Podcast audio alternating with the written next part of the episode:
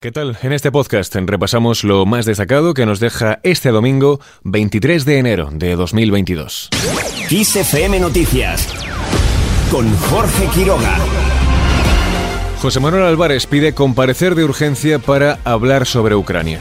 El ministro de Exteriores español explicará previsiblemente el martes la posición española en la crisis que vive el país, así como las conclusiones del Consejo de Ministros de Asuntos Exteriores que se celebrará mañana en Bruselas. Álvarez ha defendido en los últimos días que es el momento del diálogo y la diplomacia para facilitar la desescalada con Rusia.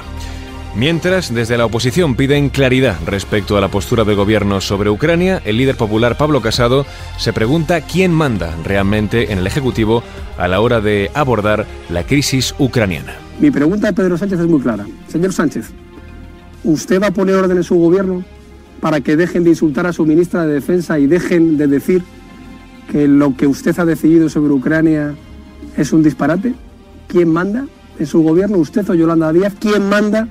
En la gobernabilidad de España, usted o Pablo Iglesias, creo que es lo mínimo que se puede preguntar por un partido que está siendo responsable y que ha dado su apoyo.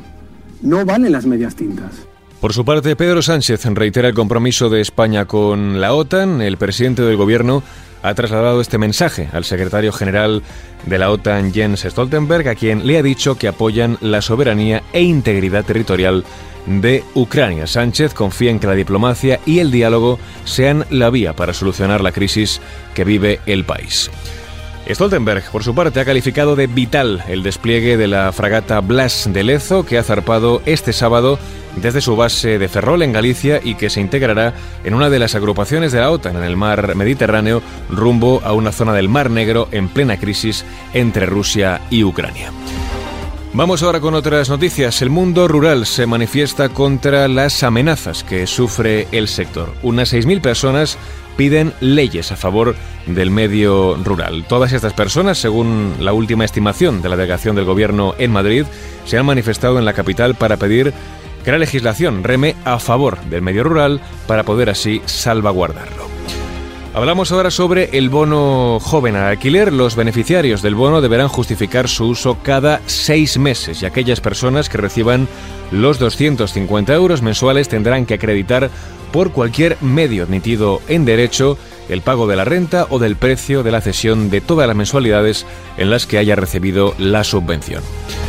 En País Vasco, miles de personas denuncian el colapso del servicio de salud. Las tres provincias han acogido manifestaciones para denunciar el colapso de la atención primaria y la sobrecarga de trabajo de los profesionales del sector, para los que han reclamado al gobierno vasco más medios. Escuchamos ahora a la portavoz del SATSE, Amaya Mayor.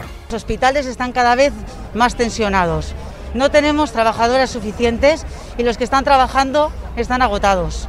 Las movilizaciones han contado con el apoyo de sindicatos y con la adhesión de varias sociedades médicas y partidos políticos como EH Bildu, Podemos y Esquera Nizza.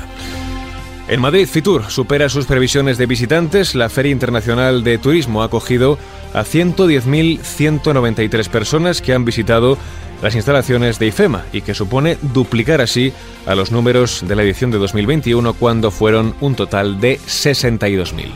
La directora de Fitur, María Valcarce, valoraba así el cierre de esta 42 edición. Hacemos un balance muy positivo de esta 42 edición de la feria. Creemos que hemos podido contribuir a la dinamización de la industria turística mundial y explícitamente de la, de la española. Y bueno, pues estamos satisfechos porque vemos que nuestros expositores, las empresas, los destinos lo están, que han hecho abundantes contactos de negocio abundantes acuerdos y que bueno, va a servir para el despegue de esta industria tan importante para la economía y para el empleo. Desde Fitur estiman un impacto económico de más de 150 millones de euros. Eso sí, la cifra de visitantes está aún muy alejada de la edición previa a la pandemia cuando acogió a un total de 255.000 personas. Y terminamos este repaso informativo con un récord.